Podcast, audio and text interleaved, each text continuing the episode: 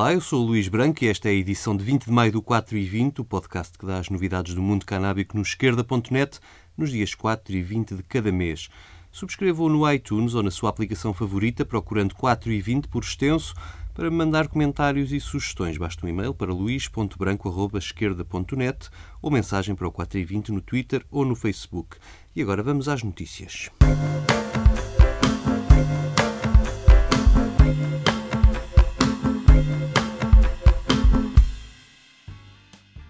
No último 4 e 20 dei conta da visita a Portugal do procurador da cidade de São Francisco para vir ver com os seus olhos as vantagens da descriminalização do consumo de drogas. Mas afinal, ele não é o único. Vem aí uma autêntica excursão de procuradores das maiores cidades norte-americanas, são cerca de 20. A viagem é paga pela ONG Fair and Justice Prosecution e ao longo de duas semanas vai levar os, os procuradores a visitarem prisões, tribunais, centros de tratamento, mas também as carrinhas que distribuem metadona. Terão também reuniões com polícias, médicos e outras personalidades ligadas ao modelo português de combate à toxicodependência. Alguns dos procuradores já se manifestaram a favor da descriminalização ou de mudanças no sistema repressivo norte-americano. Outros já as aplicam nos seus círculos, como os casos de Baltimore, St. Louis, Brooklyn ou Filadélfia. A excursão de procuradores segue depois para a Alemanha, para conhecerem de perto a reforma da justiça criminal daquele país e perceberem como os Estados Unidos podem ganhar se abandonarem a atual política de encarceração em massa.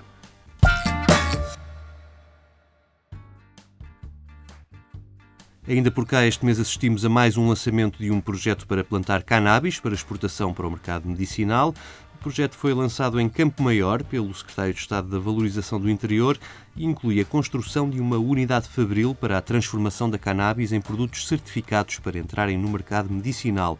João Paulo Catarino afirmou que, mais do que a produção, o que interessa ao país é a industrialização e a investigação em torno da planta.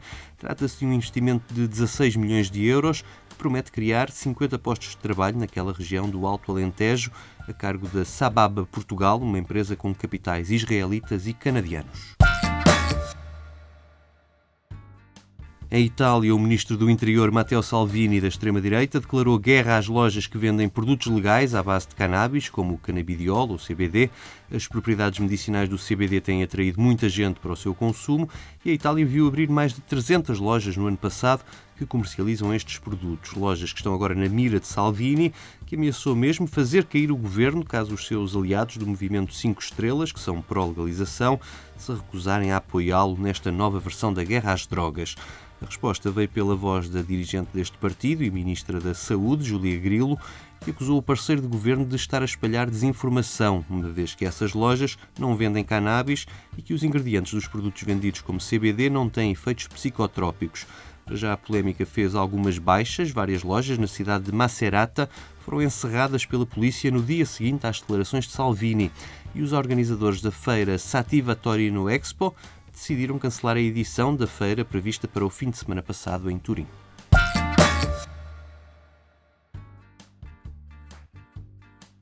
Na Dinamarca, o projeto piloto de cannabis medicinal continua a ganhar adeptos. São já mais de 2 mil pessoas a receberem a cannabis por receita médica neste projeto que foi lançado no ano passado e vai durar até 2022.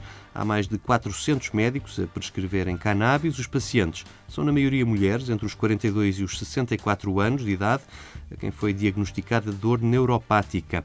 O Estado comparticipa o preço da cannabis medicinal em 50%, até um teto anual de 10 mil coroas dinamarquesas, cerca de 1.300, 1.340 euros ao câmbio de hoje. Para além da dor neuropática, a lista de doenças admitida inclui os espasmos causados por esclerose múltipla, a náusea após a quimioterapia ou as dores provocadas por danos na espinal medula. Os doentes têm acesso a seis produtos incluídos neste programa piloto, importados da Holanda e do Canadá. Medicamentos como o Sativex ou o Marinol estão disponíveis nas farmácias, mas não neste programa. Mais a leste, na Ucrânia, o Comitê Parlamentar de Direitos Humanos deu luz verde a uma iniciativa cidadã entregue por várias ONG do país para legalizar a cannabis medicinal. A petição reuniu 25 mil assinaturas em menos de mês e meio e tem o apoio da Ministra da Saúde. Este comitê decidiu criar um grupo de trabalho com membros de outros comitês do Parlamento ucraniano. O grupo de trabalho terá por missão preparar o projeto de lei a submeter ao plenário. Para além disso, o comitê parlamentar decidiu ainda lançar um apelo ao governo ucraniano para retirar a cannabis da lista de estupefacientes perigosos. Nos Estados Unidos, investigadores da Universidade de Humboldt, na Califórnia, juntaram-se aos editores do site leafly.com para fazerem a revisão de 42 estudos acerca do impacto dos dispensários, as lojas que vendem cannabis, na segurança e bem-estar das comunidades onde estão inseridas. Um dos mitos à volta dos dispensários é que a sua instalação está ligada ao aumento da criminalidade nessas zonas. Essa é a razão pela qual 75% dos municípios californianos proibiram a instalação destas lojas. O mesmo acontece no Colorado, o estado que acaba de bater o seu recorde de vendas de cannabis legal. Só no mês de março as vendas ultrapassaram os 100 milhões de euros. Embora toda a gente pense que a cannabis se vende em todo o lado, no Colorado, a verdade é bem diferente. Dois terços dos municípios deste estado recusam a abertura de dispensários, apesar da cannabis já ser legal há cinco anos. Bom, mas afinal o que é que concluíram estes estudos? Em primeiro lugar, que o impacto dos dispensários na criminalidade nas zonas onde se instalam é praticamente nulo. Às vezes fica na mesma, outras vezes até desce a criminalidade. Por outro, que o consumo adolescente também não é afetado pela proximidade destes estabelecimentos. Esse consumo, aliás, tem caído em vários estados que legalizaram a cannabis nos Estados Unidos. E, finalmente, que o valor das casas nos bairros onde abrem dispensários tem tendência para subir mais do que noutras zonas. É o que diz um estudo publicado há dois anos na cidade de Denver, a capital do Colorado, com dados recolhidos quarteirão a quarteirão sobre a conversão dos dispensários da cannabis medicinal para lojas de venda ao público após a legalização. Os vizinhos destas lojas viram o preço por metro quadrado subir mais 8,4% do que os que vivem a mais de 150 metros. Em termos mais gerais, as cidades que permitiram a abertura de lojas viram os preços do imobiliário valorizar mais 6% do que as que não o fizeram.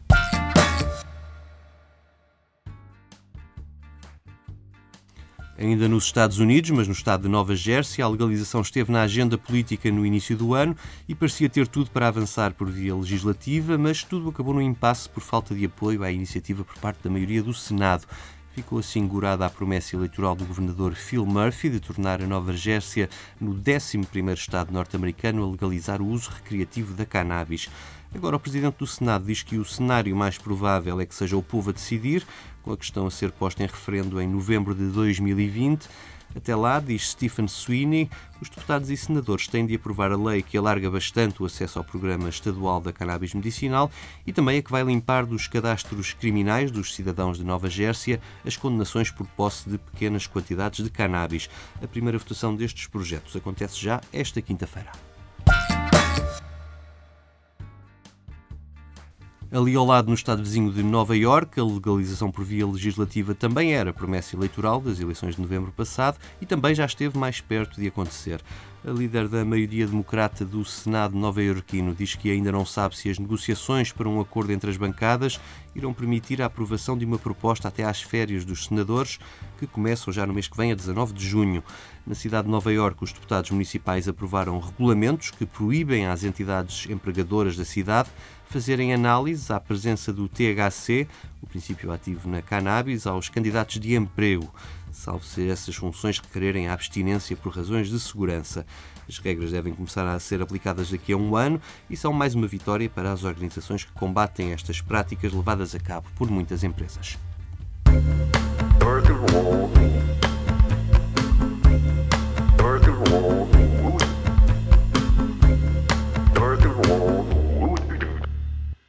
Termino com um momento musical, desta vez uma efeméride. Faz hoje 47 anos, caía morto enquanto cantava numa roda de samba.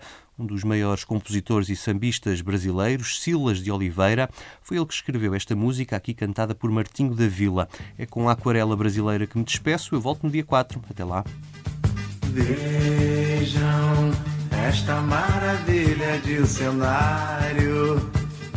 É um episódio relicário que o artista, no sonho genial, escolheu para este carnaval. E o asfalto, como passarela, será a tela do Brasil em forma de aquarela. Passeando pelas cercanias do Amazonas, conheci vastos seringais no Pará, ilha de Marajó e a velha cabana do Timbó. Caminhando ainda um pouco mais, deparei com lindos coqueirais.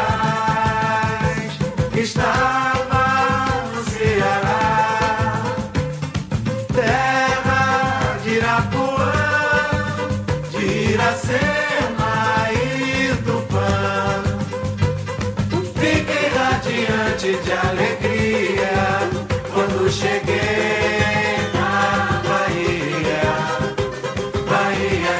Castro Alves, do Acarajé, das noites de magia do candomblé.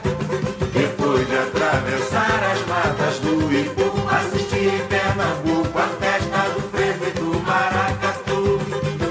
Brasília tem seu destaque na arte, na beleza, arquitetura. Feitiço de garoa pela serra. São Paulo engrandece a nossa terra.